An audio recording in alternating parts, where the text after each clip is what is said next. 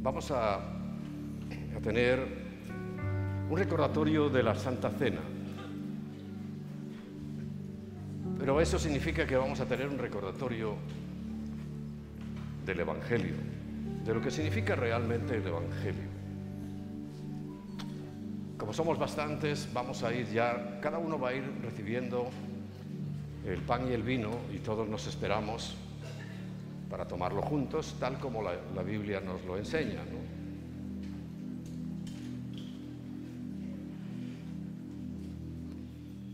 Y repito que es un buen momento, porque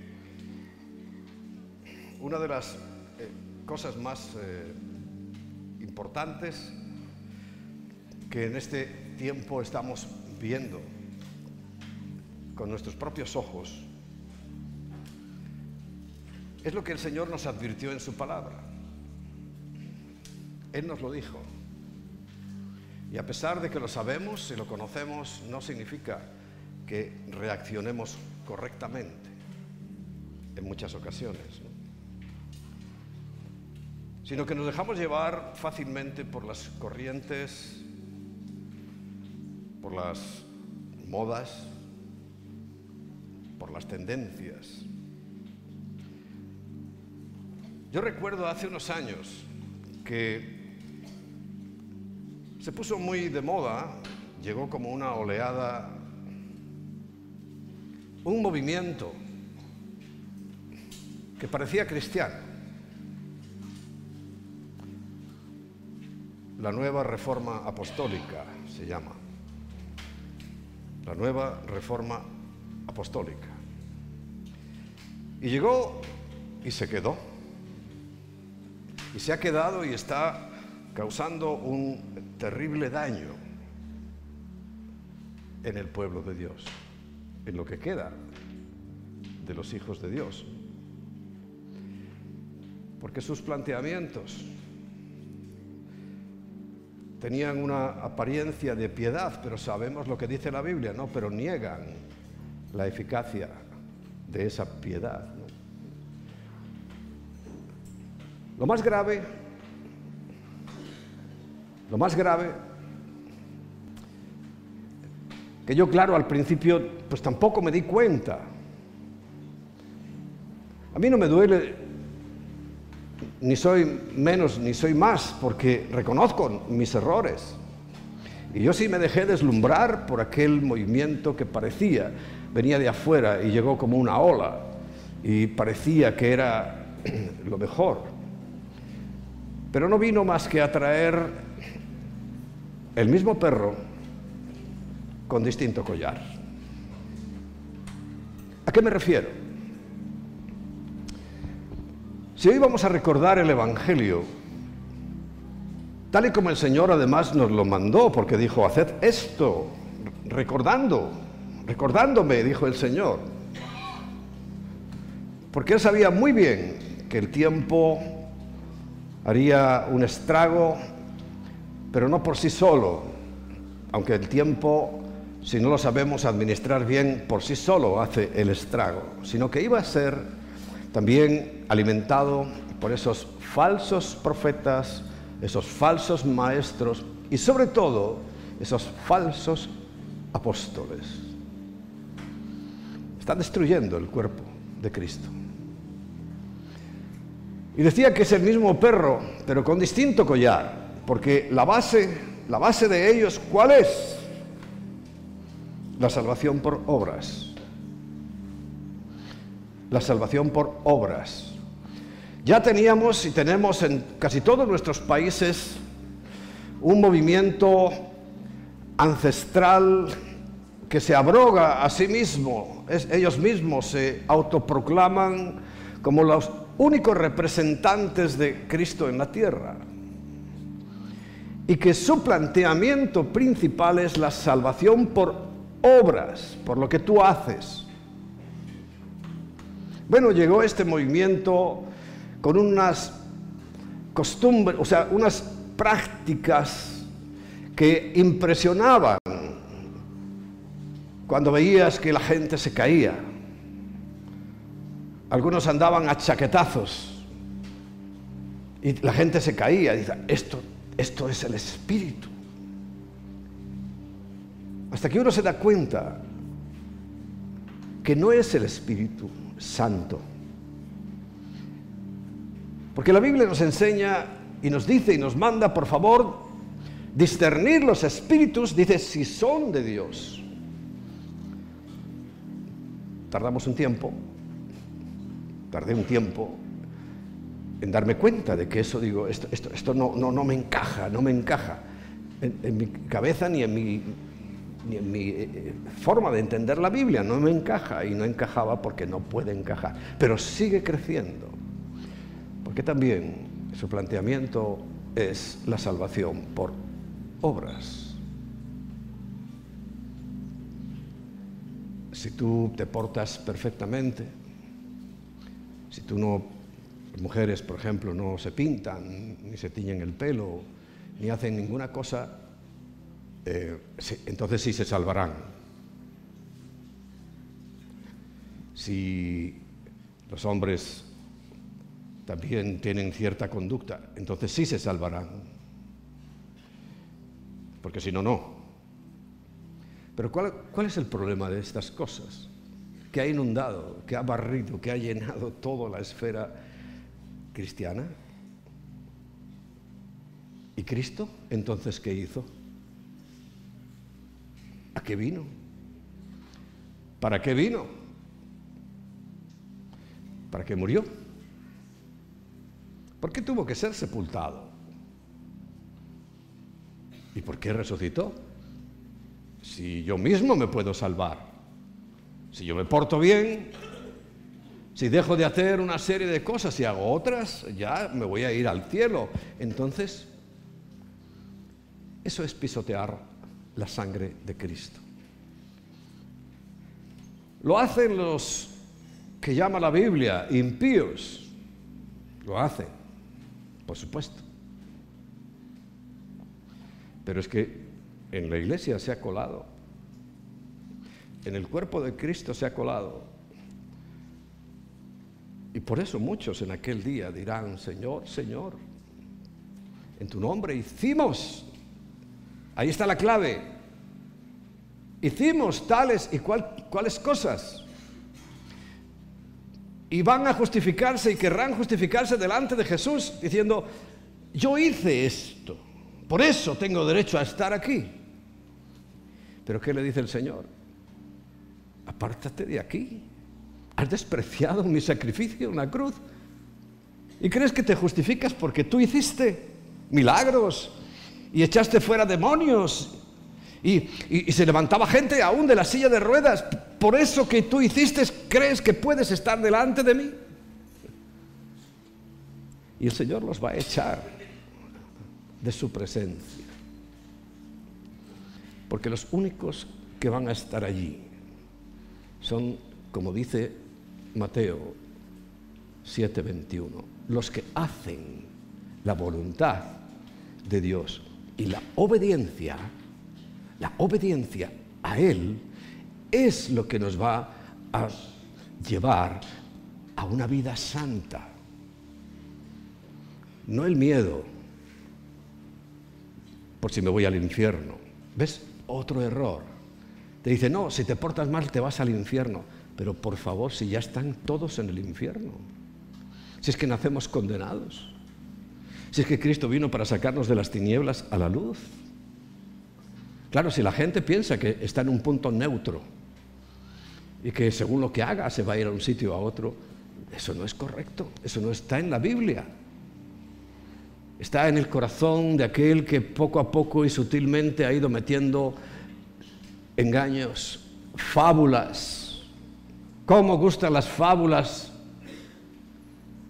a este nuevo movimiento apostólico? ¿Cómo le gustan las fábulas?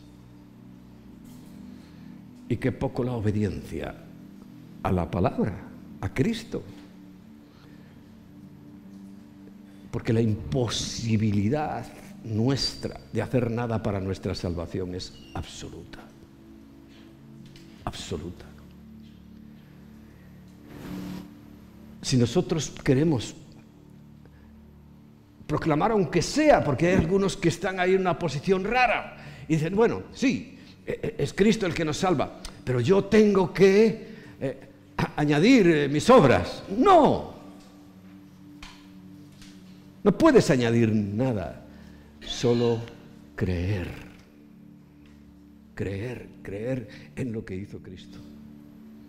Creer en su obra, nada, nada, nada más. Porque el que quiera añadir algo va a fracasar con todo lo que estamos viendo. La semana pasada os dije, como esto sigue adelante, hemos entrado ya de lleno en, el, en el final de las cosas. Y están ocurriendo cosas terribles. Mira, el apóstol Pedro dice en su primera carta, en el capítulo 4, en el versículo 17, Primera carta de Pedro, capítulo 4, versículo 17. Porque es tiempo de que los juicios comiencen por la casa de Dios. Y si primero comienza por nosotros, ¿cuál será el fin de aquellos que no obedecen al Evangelio de Dios. Es lo que estoy hablando. No obedecen al Evangelio. No creen que Cristo lo hizo todo. ¿Qué será de ellos? Es lo que está diciendo Pedro aquí.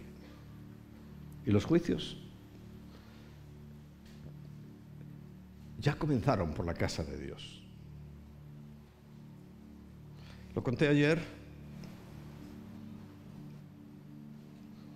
no necesita muchos más detalles, pero yo os dije que hay, en Proverbios 26, 2 dice que ninguna maldición viene sin causa. Y, no vienen sin causa. Y en Ageo capítulo 1, versículo 6 dice que Dios mismo levanta a los caldeos para castigar al pueblo. Claro, yo vi ayer, antes de ayer, un análisis que hizo un amigo mío, se llama, es pastor en Tenerife, Manuel Sierra, es un gran hombre de Dios, un gran escatólogo. Y él lo vio. Yo, yo tenía la impresión, pero él lo vio claramente y lo explicó, y tal cual yo lo expliqué a vosotros en el día del Yom Kippur, intentaron reunirse en la plaza, en una plaza en Tel Aviv y en más sitios, por lo que me he enterado, para hacer como una especie de, de culto de lectura de la palabra y de pedirle perdón a Dios por los pecados de esa nación. ¿Y sabes lo que ocurrió? Llegaron los LGTBs y a patadas, literalmente, a empujones, a puñetazos los echaron. Y tuvieron que suspender ese acto, que aunque fuera religioso, menos es nada. El Señor dice, clama a mí, yo te responderé. Yo clamé cuando no era creyente, no creía nada, y yo clamé y Él me respondió. No les dejaron clamar, no le dejaron pedir perdón, el día del perdón.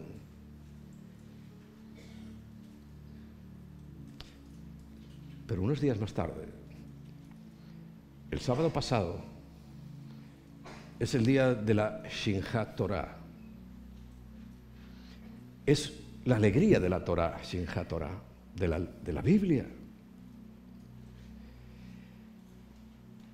Se preparaban muchos para, para ese día, pero toda la noche anterior habían estado haciendo un culto a Satanás. La imagen que habían puesto, cualquiera que hubiera sido, da igual, la imagen que había puesta y que está fotografiada y está clara, era un Buda o un Shiva, no sé, era uno de esos de la India. Por cierto, de donde viene el kundalini, que por cierto es lo de las caídas para atrás, gritar como locos, moverse como poseídos, es kundalini. Yo pensé que eso era un mover del espíritu, pero qué bueno es el espíritu, qué bueno es el Señor que me dijo, no, eso no es mío. Y no lo es. Bueno, estaban en esas fiestas, ya sabéis, tecno. Empezaron a llegar en parapentes, en diferentes formas, y la masacre fue terrible. Se olvidaron de que Dios es un Dios celoso, que no se puede jugar, que ellos son un pueblo especial, llamados, escogidos y preparados para, para los propósitos que Dios tiene. ¿Sabes? La otra parte que ya también me he ido enterando. Por ejemplo, Reúl nos contaba algo. Muchos han corrido otra vez a las sinagogas. Según parece de aquellos que sobrevivieron a esa matanza que hacían alegre y libremente los caldeos, corrieron casi casi a hacerse ortodoxos.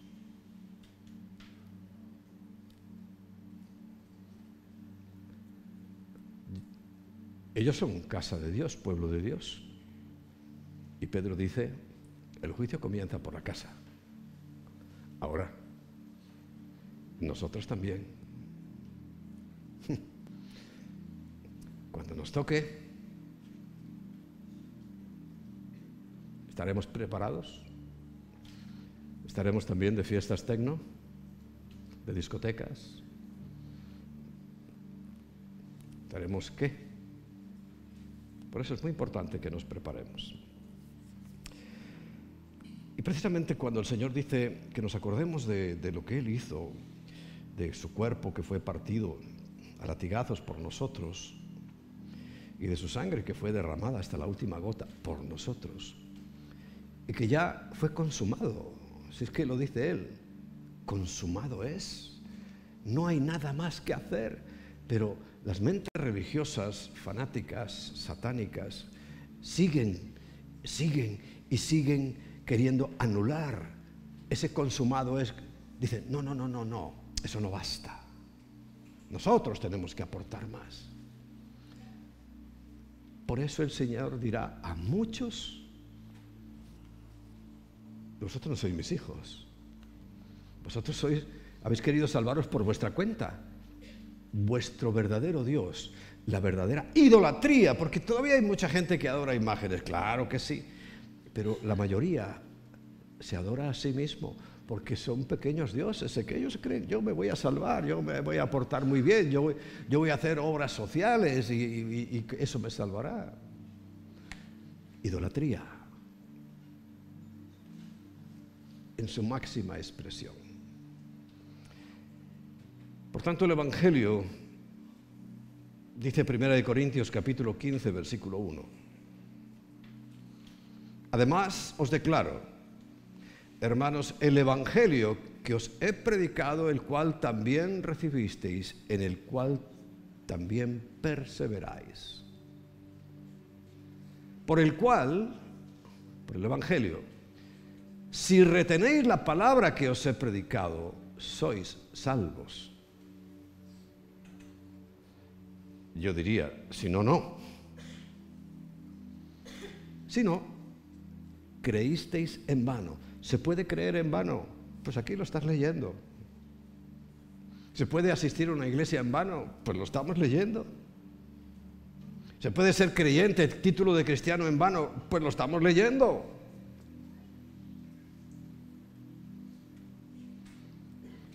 Porque primeramente, dice, os he enseñado lo que asimismo recibí. Que Cristo, es lo más importante, murió por nuestros pecados, por todos. Y todos incluye todos. Porque la religión plantea, bueno, hacemos un corte, te, te arrepientes de todos los pecados. Oye, ¿qué memoria habría que tener para acordarse de todos los pecados? Yo, por ejemplo, para mí sería imposible acordarme de todos mis pecados, porque si la condición es me arrepiento de todos mis pecados, tendré que ir diciendo uno por uno. Yo ya no me podría salvar porque yo no me acuerdo de todos mis pecados.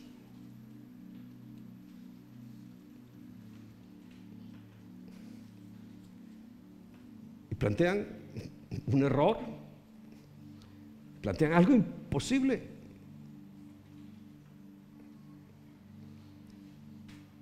Y creen que, bueno, vale, aquí arreglamos cuenta y de aquí para atrás ya estás perdonado. Pero es que cuando dice todos, incluye los de hoy. Los de hoy. Y te digo algo más, los de mañana. Lo que vayas a hacer mañana que ni siquiera lo sabes, o a lo mejor sí lo sabes, también está perdonado. Eso es lo correcto. Creer que la salvación si es eterna es eterna. Que si el Señor obró una salvación fue completa no por trozos, no por tramos. Claro, te plantean, bueno, vale, sí, ahora eres perdonado y de aquí para adelante ya comienzas una vida por tu, cuenta. Tú eres el que vas a, a salvarte, tú eres responsable de aquí en adelante. No, no puede ser. Estamos diciendo, bueno, lo de Cristo me sirvió hasta hoy, moriste, hasta hoy, ya mañana ya no, no me sirve tu muerte. Él murió por todos. Estamos leyendo el Evangelio nuestros pecados. Porque así lo decían las escrituras que iba a ser. Cuatro mil años esperando. Cuatro mil años esperando al Mesías. El pueblo hebreo. Y lo tuvieron delante y no se enteraron.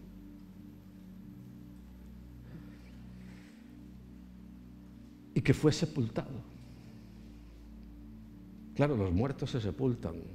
Pero es que lo que ocurrió en esa sepultura es otra cosa que no solemos hablar mucho.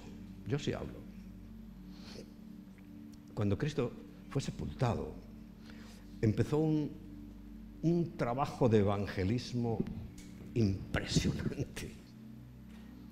Impresionante. Él mismo nos enseñó que había dos partes en las profundidades de la tierra, el seno de Abraham y el lugar de tormento. Y él descendió ahí y le predicó a los cautivos.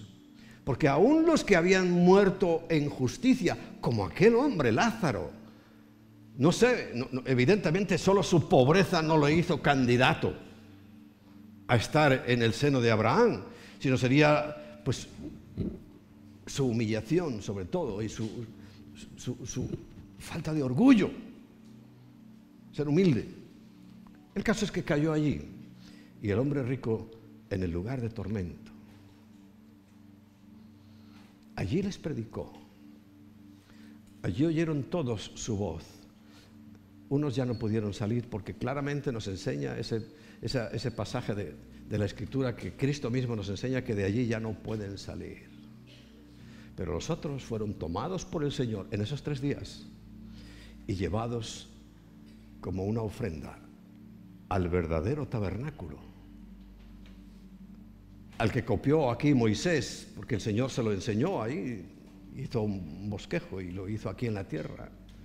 Pero hay uno verdadero en el cielo. Allí llegó con su sangre y con las primicias de la resurrección. Aquel lugar quedó vacío y se amplió el lugar de tormento. Bien, por eso dice, y es importante, que sepamos que fue sepultado. Y cuando terminó en tres días su obra, resucitó. Porque así también lo decían las escrituras. Y al resucitar, empieza a proclamar que ya todo estaba hecho.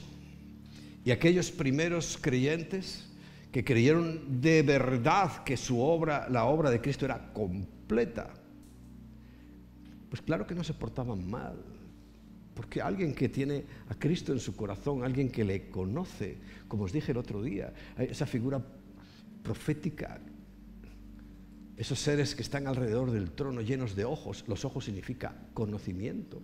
Quiere decir que están llenos de conocimiento. ¿Y qué hacían? ¿Y qué hacen? todo el día constantemente alabando y adorando al Señor, diciendo santo, santo, santo.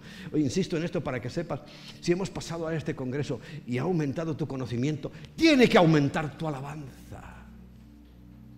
Si no, no has hecho nada.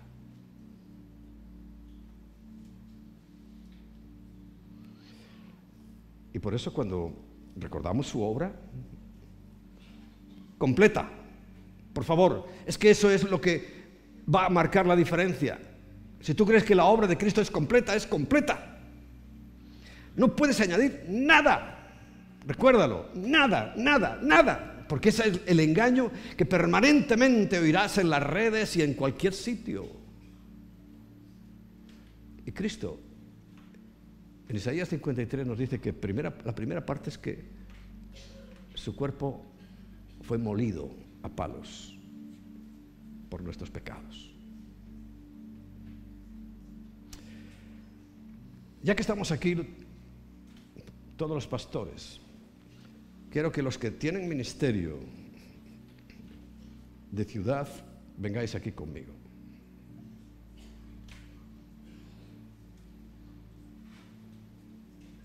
Los que tienen ministerio de ciudad.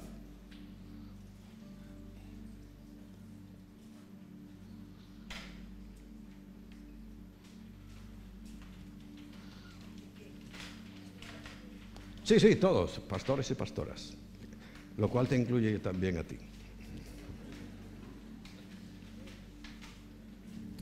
Y vamos a recordar, sabes, es que esta es la clave de la sanidad, eh, porque él dice, dice la escritura, y es que yo estoy llamado a obedecer el Evangelio, que, también es toda la escritura. Entonces, si la escritura dice, por sus llagas hemos sido sanados,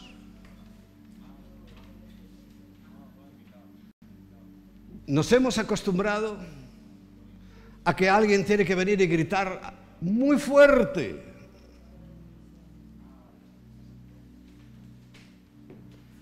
Tiene que gritar muy fuerte para que las enfermedades, que lo primero que empiezan es por sordera, oigan. Pero la Biblia dice que por sus llagas hemos sido sanados.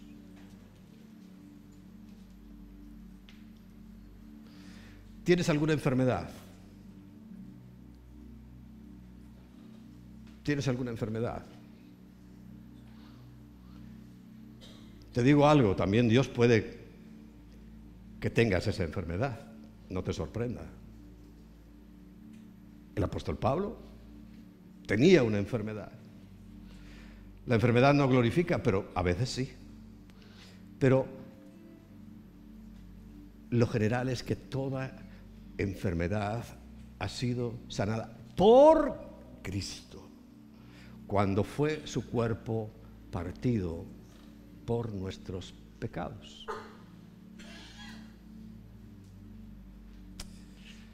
Así que, puestos en pie, por favor.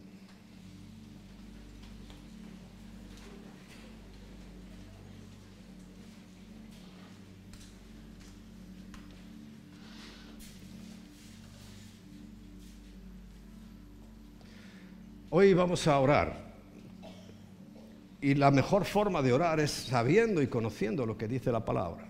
Y hoy, Señor, de acuerdo a tu palabra, sabemos que por tus llagas, por tus heridas, por tus latigazos, por tus maltratos, hemos sido nosotros sanados. Señor, que es tu palabra la que estamos hablando, es tu palabra la que estamos creyendo. Y hoy, Señor, si hay alguna dolencia o enfermedad en mi vida que sea para que tú te glorifiques, hoy te alabo por ello. Pero si es algo, Señor, que puede dificultar de alguna manera, porque ha venido como un impedimento de parte de las tinieblas, porque sabemos que el oficio de Satanás es hurtar, matar y destruir. Hoy, Señor, hablamos con nuestras bocas lo que dice tu palabra. Y repítelo conmigo. Por tus llagas he sido sanado. Y dale gracias. Y yo de manera especial quiero hoy pedir algo, Señor, para todos estos tus hijos. Que el sistema inmunitario, ese diseño tan perfecto que tú has hecho de nuestros cuerpos, que esas defensas naturales creadas por ti, que no son naturales, es que tú las pusiste, se refuercen, que todo el que las tenga debilitadas suban a la normalidad que todos, Señor, podamos defendernos de todo lo que leemos en tu palabra que puede venir de plagas, de pestes. Haz fuerte nuestro ser interior físico. Haz fuerte nuestras defensas. Señor, tú que conoces porque diseñaste todo nuestro sistema, hoy fortalécelo Repara lo que tengas que reparar, Señor. Porque tú eres nuestra salud y nuestra vida. Y hoy tomamos este pedazo de pan que nos recuerda tu cuerpo, a sabiendas de que tus llagas nos sanaron. Comamos.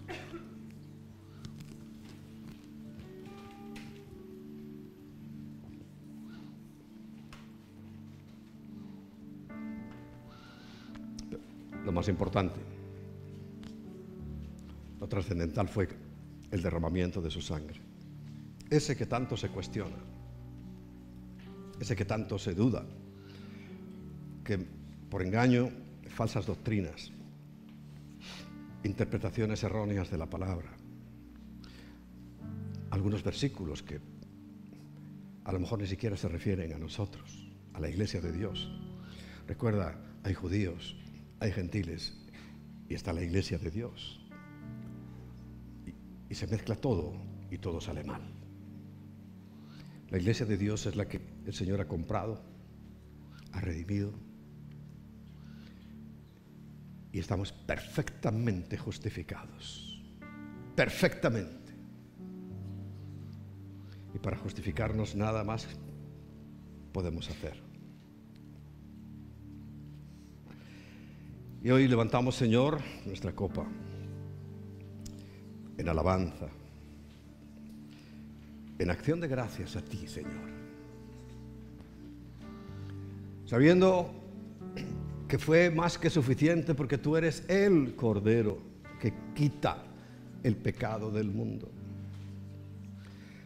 Señor, la tierra, la gente se ha empeñado en volver a sacrificarte de día en día y de semana en semana.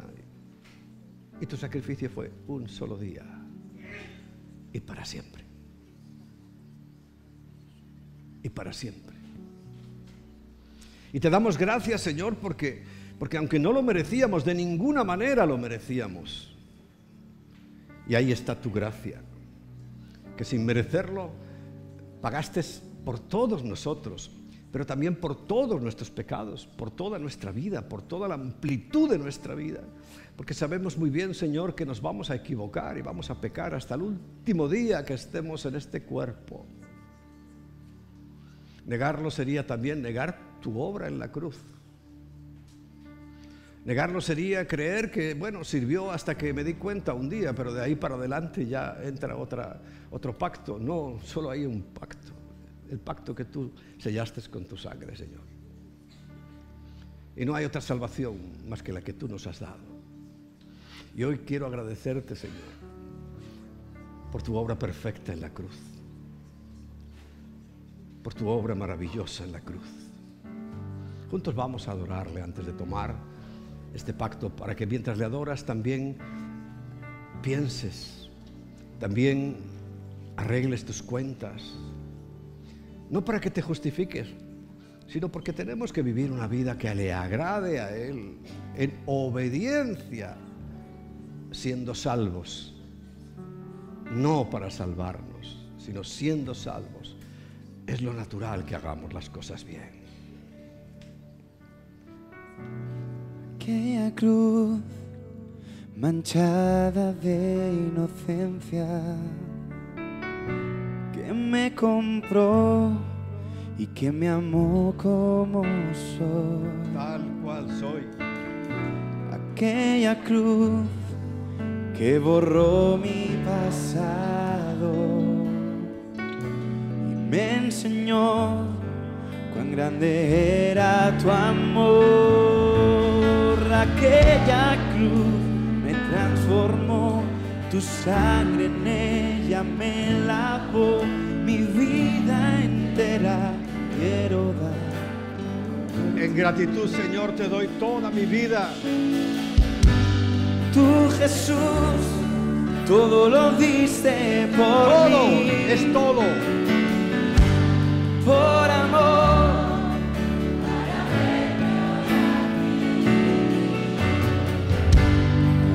Adorando tu nombre,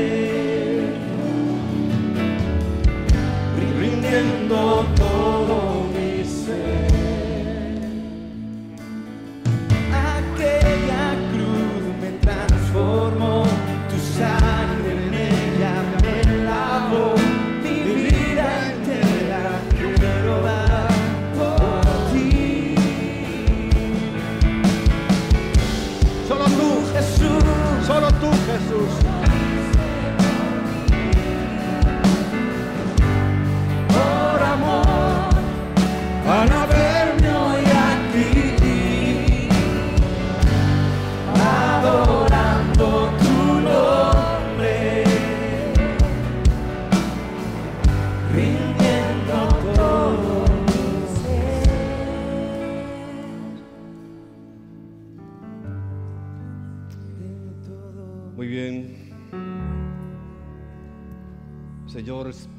es impresionante lo que hiciste por nosotros.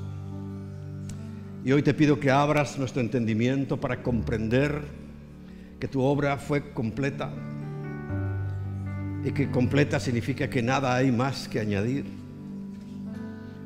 Completa significa que abarca toda nuestra vida, toda nuestra existencia, que abarca toda la humanidad que abarca todo el universo.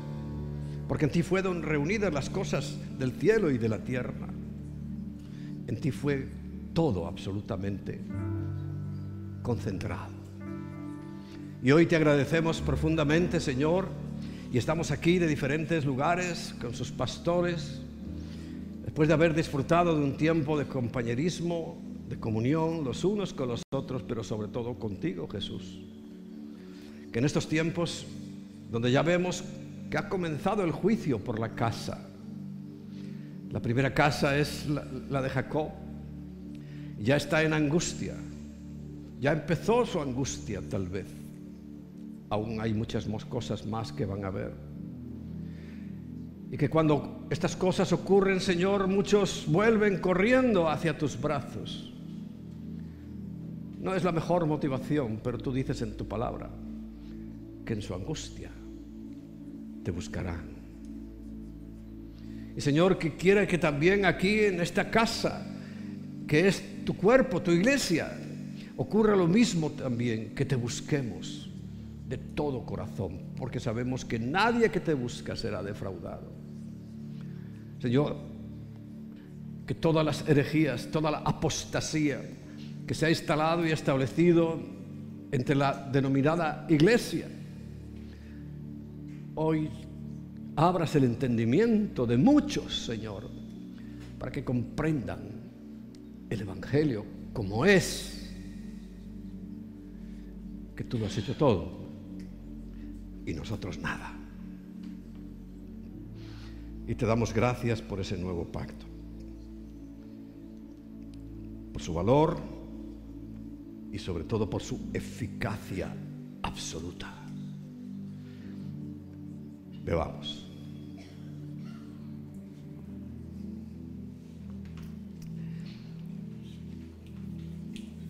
Y hoy vamos a hacer algo distinto. Aquí están los pastores. ¿Sabes?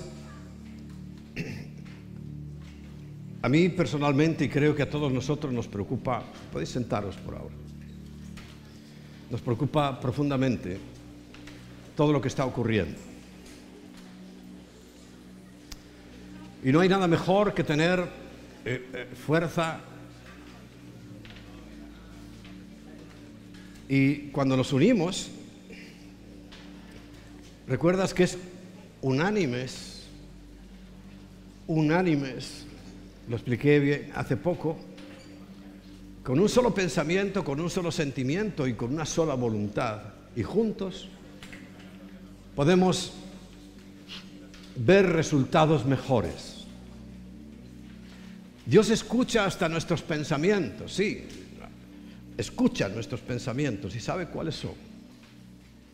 Pero hoy, aprovechando que tenemos fuerza, que tenemos hombres y mujeres de valor, porque han decidido dejar muchas cosas, muchas, para enfrentar lugares terribles, terribles. Si examináramos ciudad por ciudad en la que estamos, veríamos que es terrible lo que tienen que enfrentar. Fuerzas diabólicas súper grandes, porque recuerda, nuestra lucha no es contra sangre ni carne, sino contra principados, contra potestades, contra gobernadores de las tinieblas de este siglo. Y están ahí. Y tenemos zonas como, como Valencia. Es el, último ministerio que se, ha, que se está eh, formando y, eh, bueno, el último en España. Aquí tengo quien me recuerda. Suiza es más fácil porque fue evangelizado totalmente. Pero en esas zonas, allí la brujería es conocida. Todo español ya de cierta edad sabe que hace unos pocos años hubo tal oleada de desaparición de, niñas adolescentes, vírgenes. ¿Y sabes para qué era, no? ¿Te puedes imaginar para qué era? Por supuesto las violaban, pero eso era después para sacrificio a Satanás. Y la zona del Levante es una zona de España llena de brujería, pero brujería de un nivel que no es que, eh, eh, bueno, no pases por debajo de una escalera o, cosas de esas de supersticiones, no, no, no. Brujería con todas las letras, con sacrificios humanos. Ahí hemos ido rompiendo y rompiendo y rompiendo.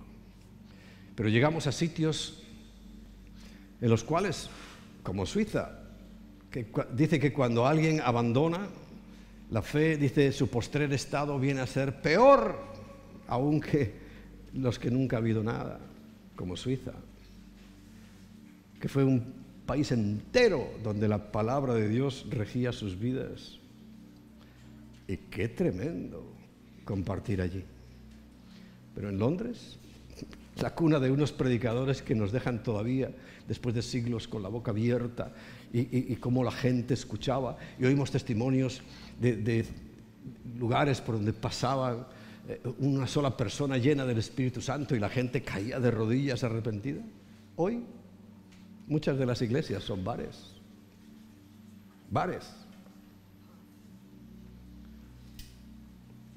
Y así podíamos nombrar una por una todas las ciudades donde nuestros pastores están luchando y trabajando. Es una lucha fiera.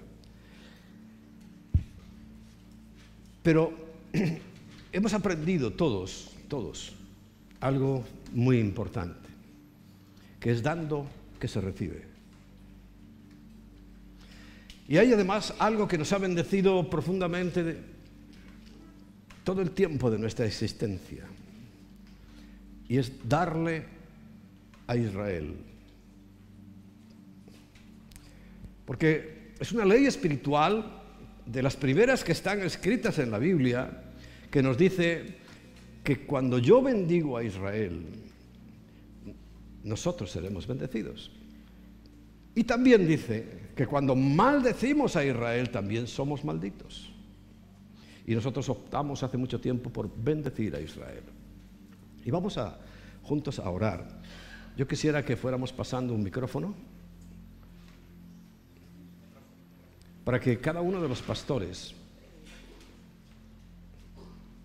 conscientes del tiempo, orásemos por Israel, por la paz de Jerusalén, pero todo Israel está involucrado.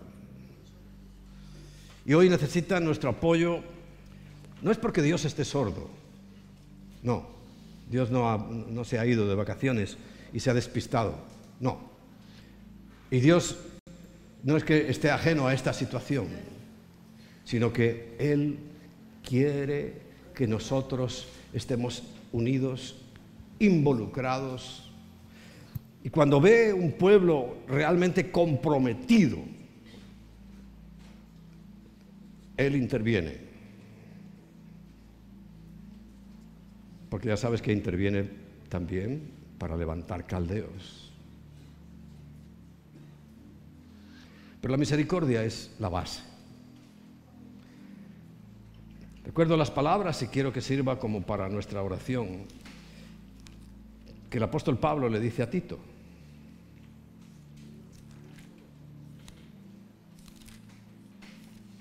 En el capítulo 3, versículo 5. Nos salvó a nosotros, nos salvó, no por obras de justicia que nosotros hubiéramos hecho. Es todo lo que he dicho antes. No es por eso, sino por su misericordia. Luego hay un lavamiento, hay una regeneración y una renovación, pero lo importante, Él nos salvó por su misericordia. Y lo que hoy vamos a pedir para tanta gente que está sufriendo es terrible. Mira, yo he confirmado la noticia. Decapitaron 40 bebés. Esos caldeos, 40 bebés. solo de pensarlo se me encoge el corazón.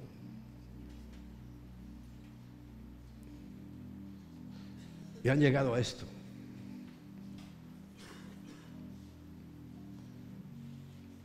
Por su falta de fe y de confianza en Dios. Porque rechazaron su Mesías. Y ya ni siquiera la religión les interesa.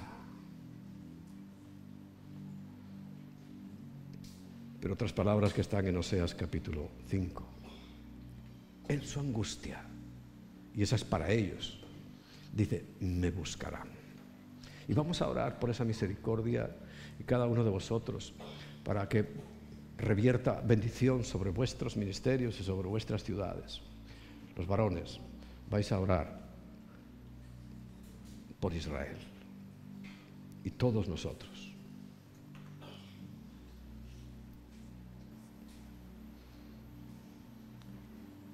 Padre, siempre hemos orado, clamado por, para que tú nos bendigas, tú nos lleves a tu tierra santa. Siempre recordamos los mismos versículos que oraba Salomón cuando estuvo delante del templo, del extranjero que venía de lejanas tierras y viniere a adorar y tú oirás la oración.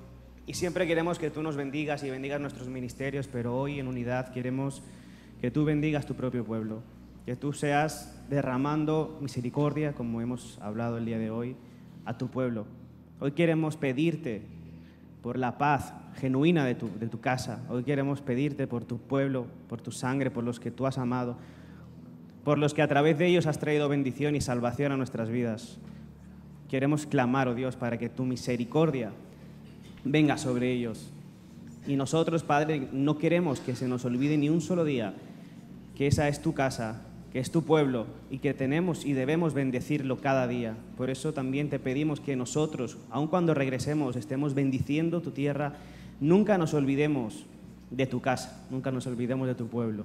Y gracias por lo que tú estás haciendo y por lo que tú vas a hacer, porque sabemos que es un punto de inflexión donde tú vas a hacer cosas grandes a partir de ahora, Señor, y queremos ser parte de la solución, oh Dios. Muchas gracias. Dios, conocemos tu corazón, sabemos que eres bueno, nos enseñas en tu palabra que todos los días extendiste tus manos hacia tu pueblo y vimos, Señor, que son como nosotros, de dura servicio, Señor. Hoy queremos tomar la misma actitud que aprendimos de Moisés, Señor, y pedirte que tengas misericordia de este pueblo, Señor, así como has tenido de nosotros. Sé que de tu parte, Señor, está que todos sean salvos, todos se vuelvan a ti, Señor. Y por eso te pedimos, Señor, sé paciente, sé lleno de misericordia, Señor. Porque tú, Señor, eres santo. Yo sé que no puedes soportar más la maldad, Señor. Pero ayúdalos, los que están ahí, Señor, sufriendo. Que mm, la verdad, Señor, te buscan. Porque también sabemos que hay muchos hermanos nuestros, Señor, dentro de esos destrozos, Señor, y te están buscando. Sé con ellos, Señor, te lo estamos pidiendo.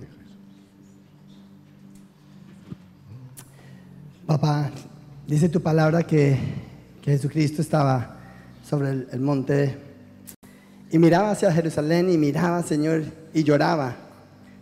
Y decía, paz con Jerusalén.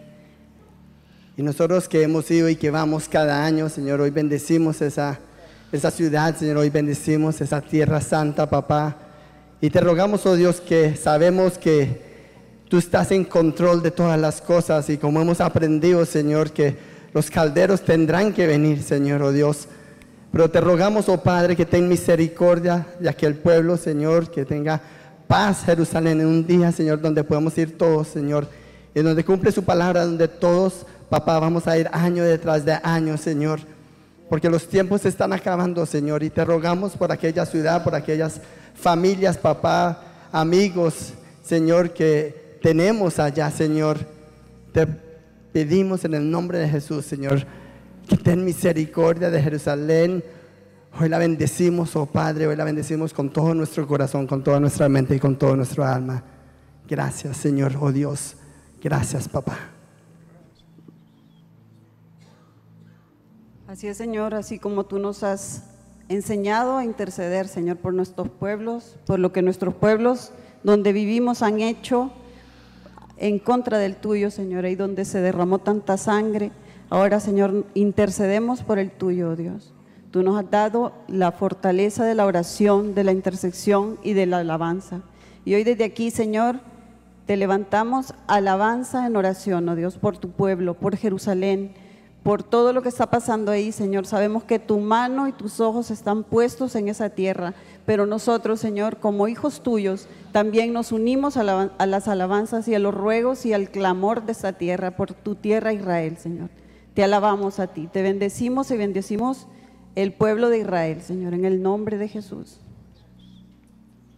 Sí, Señor, cuántas veces nos has consolado, nos has hablado en, aquel, en aquella tierra que vio tu gloria, que vio nacer al Mesías, crucificar al Mesías, resucitar al Mesías. Señor, hoy nuestro corazón está con las tribus de Israel. Te pedimos que bendigas cada tribu de Israel, Señor, cada habitante que está allí sufriendo, se nos encoge el corazón, Señor, cuando oímos a nuestros amigos que están atemorizados, que están dolidos, asustados, Señor. Hoy queremos pedirte, Dios, que tú guíes con tu mano poderosa al ejército de Israel, a los generales que deciden y estratégicamente toman decisiones, Señor. Te pedimos que el ángel Miguel, el príncipe de Israel, Señor, los los acompañe en sus batallas para destruir a sus enemigos, pero sobre todo, Señor, clamamos para que aún nuestro amor por Israel y por el Dios de Israel pueda despertar los celos santos en ellos para que se vuelvan a ti. Señor, creemos que al igual que nosotros ha sido tu benignidad la que nos ha guiado al arrepentimiento y creemos que ellos pueden volverse a ti, Señor, y reconocer a Jesús como su Salvador para que dejen de confiar en la tecnología, en la fuerza del ejército, para que dejen de confiar en su dinero, Señor, y confíen en Jesucristo, en Yeshua Hamasía. Hoy te lo pedimos en el nombre de Jesús, Señor. Papá, tú eres el Dios de Israel, eres nuestro Padre también. Y nosotros queremos venir, Señor, en humildad a pedirte por ellos, a pedirte que vuelvan otra vez a las sendas antiguas, Señor, al plan y al diseño original que tú tienes para ellos. Ellos han perdido tu temor, Señor, se olvidaron de que tú eres la fuente de la vida, de que el temor a ti es la fuente de la sabiduría. Y por eso te pedimos en el nombre de Jesús que vuelvas a abrir puertas, que vuelvas a traer gente, que vuelvas a abrir las escrituras, que te les aparezcas en sueños, que vuelvan a recordar que tienen una promesa en ti, Señor. Que vuelvan a vivir, Señor, aún la dificultad de la disciplina. Gracias porque tu disciplina nos corrige y, y aleja el alma del Seol. Y te agradecemos por los muchos y los millones, Señor, que hoy pueden alejar su alma del Seol al volverse a ti a través de la disciplina. Señor, a los caldeos, aquellos que su mano se dobló sobre ellos, te pedimos, Señor, que sean pisoteados en el nombre de Jesús. Pero que también, Señor, tengas salvación. Señor, trae salvación de nuevo a tu pueblo en el nombre de Jesús. Oramos por la iglesia que hay allí, Señor, por la iglesia que hay en Israel, para que hagas tú, Señor, una obra, para que sean equipados, para que tengan muchas maneras de ver y de alcanzar a aquellos, Señor, que necesitan ser alcanzados y que están preparados. Para aquellos creyentes que van en medio del ejército de Israel caminando, Señor, para que puedan compartirle a sus hermanos allí, Señor, a sus compañeros de batalla, para que en el nombre de Jesús se puedan volver a ti. Pero, Señor, también te quiero pedir por la iglesia que hay en Gaza, Señor, para que puedan aprovechar este momento de dificultad y de aflicción para que en el nombre de Jesús tu testimonio, el testimonio tuyo como Mesías, Señor, sea esparcido por toda la región, por toda la ciudad. Señor, apura los tiempos, ayúdanos a nosotros a volvernos a entender, Señor, y aprender de estas lecciones. Cuida nuestro corazón, Señor, para mantenernos fiel y hacer lo que tú nos pides que hagamos. Gracias por Israel, Señor, y gracias por el ADN que pusiste en nosotros, en el nombre de Jesús. Dice la escritura en Éxodo 19. En el mes tercero de la salida de los hijos de Israel de la tierra de Egipto, en el mismo día llegaron al desierto de Sinaí. Habían salido de Refidín y llegaron al desierto de Sinaí, acamparon en el desierto y acampó allí Israel delante del monte. Y Moisés subió a Dios y Yahweh lo llamó desde el monte diciendo, así dirás a la casa de Jacob y anunciarás a los hijos de Israel. Vosotros visteis lo que hice a los egipcios y cómo os tomé sobre las alas de águila y os he traído a mí. Ahora pues, si diereis oído a mi voz y guardareis mi pacto, vosotros seréis mi especial tesoro sobre todos los pueblos, porque mía es toda la tierra. Y vosotros me seréis un reino de sacerdotes y gente santa. Esta es la palabra que dirás a los hijos de Israel. Incumplieron su pacto echaron por tierra su llamado. Pero aún hay posibilidades.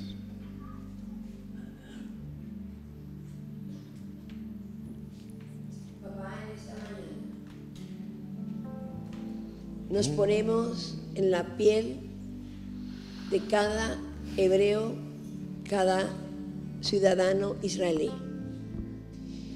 Te pedimos perdón, Señor en nombre de ellos, Señor, yo te digo, perdónanos como pueblo. En nombre de ellos te decimos, Señor, perdónales. Ten misericordia, Señor. Perdona la idolatría. Perdónanos. Yo te pido que abras tu labio y le digas al Señor, hoy me pongo en sus zapatos, porque de Sión viene la salvación. Hemos recibido tantas bendiciones de ese pueblo. ¿cómo no hemos de ponernos en la brecha? Y tú dices, si mi pueblo al que yo llamé se humilla y ora y te pide perdón y se arrepiente, Señor, hoy te pedimos perdón en nombre de nuestros hermanos. Hoy te pido perdón, Señor, por la brujería. Te pedimos perdón por haber pecado contra el cielo, contra ti. Perdónanos, Señor. Perdónales, oh Dios. Ten misericordia. Inclina en este día tu corazón hacia ti, Señor. Lo has hecho con nosotros. Hoy te pedimos, Señor, como lo hizo Isaías, como lo hizo Jeremías, en nombre de ese pueblo, en nombre de nuestro pueblo que tú nos has dado para ayudarle, para amarle, para bendecirles. Hoy te pedimos perdón. Perdona, Señor, que se han olvidado de ti. Perdona que no han valorado a tu Hijo Jesucristo. Estuvieron en el desierto. Estuvieron, Señor, viviendo años duros. Mas tú les regalaste el volver a tu tierra, cumpliendo la promesa que le hiciste a Abraham. A ese Dios de Abraham, a ese Dios de Isaac, a ese Dios de Jacob, donde hemos sido bendecidos, a esa tierra. Y hoy recordamos, Señor, lo que dice tu palabra, si me olvidare de ti, oh Jerusalén, pierda mi diestra su destreza y mi lengua se pega al paladar. Hoy te pedimos perdón, Señor. Perdónanos, Dios. Que nuestro corazón se encoja, que de nuestros ojos salgan lágrimas, salga dolor por verlo sufrir. Quita la insensibilidad de nuestras vidas. Quita la ingratitud, Señor. Nos has dado tanto. Como no hemos de clamar, Señor. Ten misericordia de esa nación, Señor. Ayuda a esos que están en la frontera, a los que están en Gaza, a los que están, Señor, esos padres, niños que están afligidos. Te clamamos, Señor, por la vida de nuestros guías, por la vida de Marcelo, de su familia, por la vida de Karina, de su familia, de Gab, por aquellos guías, por Richie. Oh Dios, te clamamos, Señor, por esos guías que nos has dado por años, que nos han servido, por esos hoteles, por esa gente que nos sirvió. Perdónales, Dios. Te pedimos por amor a tu nombre, Señor, que hoy derrames de tu gracia, que inclines su corazón hacia ti que tú hoy, Espíritu Santo, hagas algo fresco. Señor, ellos están endurecidos, pero tu palabra dice, Señor, que tú escuchas el clamor de tus hijos, que tú estás dispuesto a escuchar las oraciones, porque lo hemos visto, es la gracia se derramó sobre ti, Jesucristo. Perdónanos, Jesús, como pueblo, por haber pisoteado la sangre, por haber dicho que caiga sobre nosotros, sobre nuestros hijos. Perdónanos, Señor. Perdona, Señor, el pecado de nuestros antepasados. Perdona, Señor. Te pedimos, Señor, que tengas misericordia, que les ayudes en este momento, que sus ojos miren al cielo, que vean más allá, que se acuerden aquella guerra de los siete días, que se acuerden cómo lo sacaste del desierto, que hoy recordamos que has abierto el mar, que como cantaban en Babilonia, Espíritu de Dios trae a memoria el dolor, la tristeza, y como tú levantabas a los 300 de Gedeón. No podemos, Señor, olvidarnos de todos los milagros que has hecho y hoy te clamamos un milagro para tu tierra. Hoy te pedimos, Señor, que le des inteligencia al ejército al primer ministro, a cada soldado, que tu gracia y tu misericordia, que mandes ángeles, Señor, como lo hiciste aquella vez, como aquella segunda vez, como lo hiciste en el Edén, como lo has hecho todas las veces, oh Dios. Esperamos la cosecha a tu pueblo, Señor, por amor a tu nombre, por Abraham, por Reu, por su hermano, por sus sobrinos. Espíritu de Dios, queremos que tu gracia, te pedimos, Señor, que nos perdones, que les perdones, oh Dios, te clamamos por amor a ti, oh Dios. Aflige nuestros corazones, Señor, para que seamos ese canal de bendición para ellos, porque hemos sido bendecidos, Señor. Hemos sido bendecidos por amarles. Y ahora, Señor, queremos ser esos brazos que ellos necesitan. Ese amor, esa intercesión. Aún, Señor, nuestras finanzas para ayudarles. Oh, Señor, te pedimos que nos levantes como guerreros con ellos, por amor a tu nombre, Señor. Que no sea de boca, sino que sea un corazón verdadero para ti, Dios. Vamos a ponernos en pie y vamos a también a adorar, a orar con nuestra voz cantándole al Señor para que su misericordia venga otra vez sobre su pueblo porque recordamos, oh Dios, que estabas todavía en el monte hablando con Moisés cuando hicieron lo mismo. Levantaron un becerro, lo adoraron, se embriagaron, se emborracharon y tuvieron orgías y toda clase de males. Y también aquella vez tu ira se desató sobre tu pueblo pero también es tu misericordia la que se desata con mayor fuerza. Es la que estamos pidiéndote en esta mañana, Señor, juntos.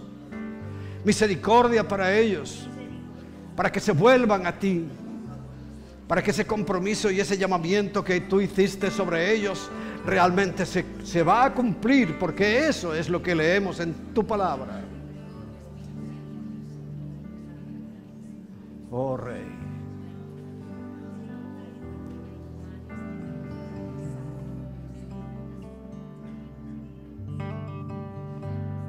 Vengo a ti, guíame, santifícame en ti. Yo quiero andar en tu verdad. Tómame, abrázame, mi corazón hoy vuelvo a ti. A ti. Quiero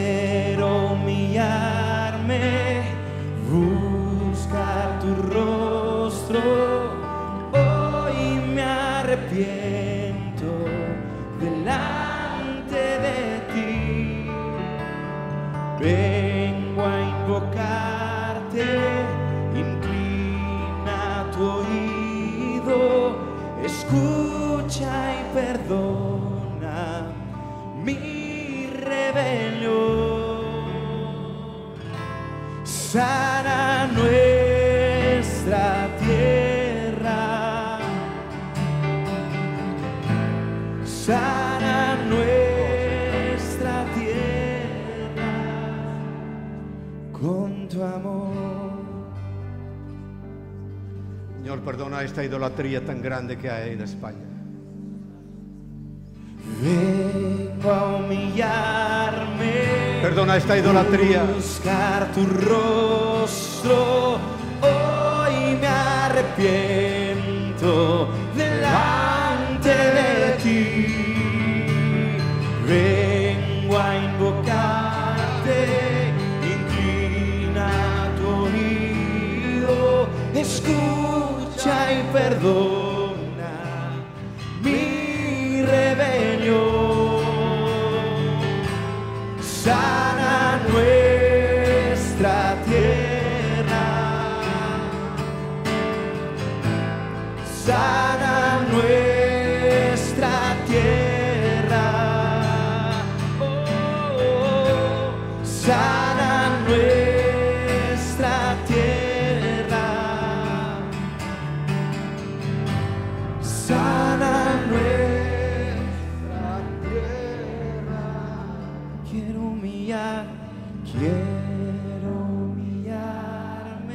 Señor, venimos delante de ti. Hoy me Y arrepiento. nos arrepentimos, oh Dios, de nuestra idolatría. de ti. De todas las ciudades que estamos aquí representadas. Todas las naciones. Porque sabemos que hay todavía remanente. y. Hay remanente que tiene que ser levantado.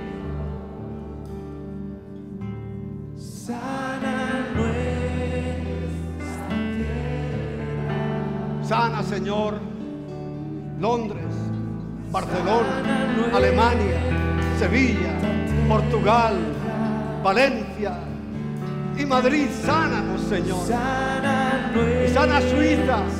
Y sana toda la tierra, oh Dios, para que oigan ese remanente.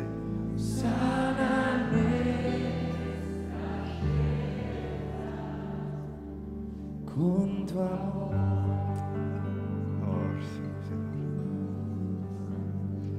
Perdona España, Señor.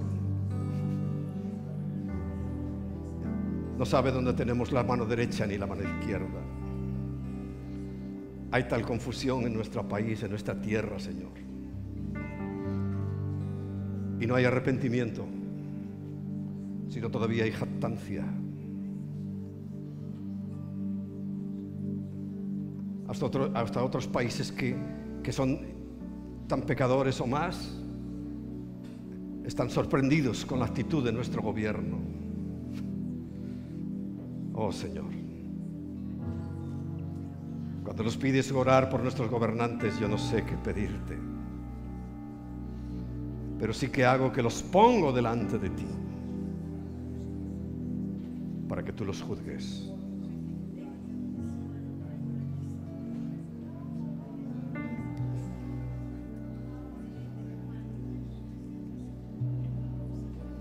Hermanos, escúchenme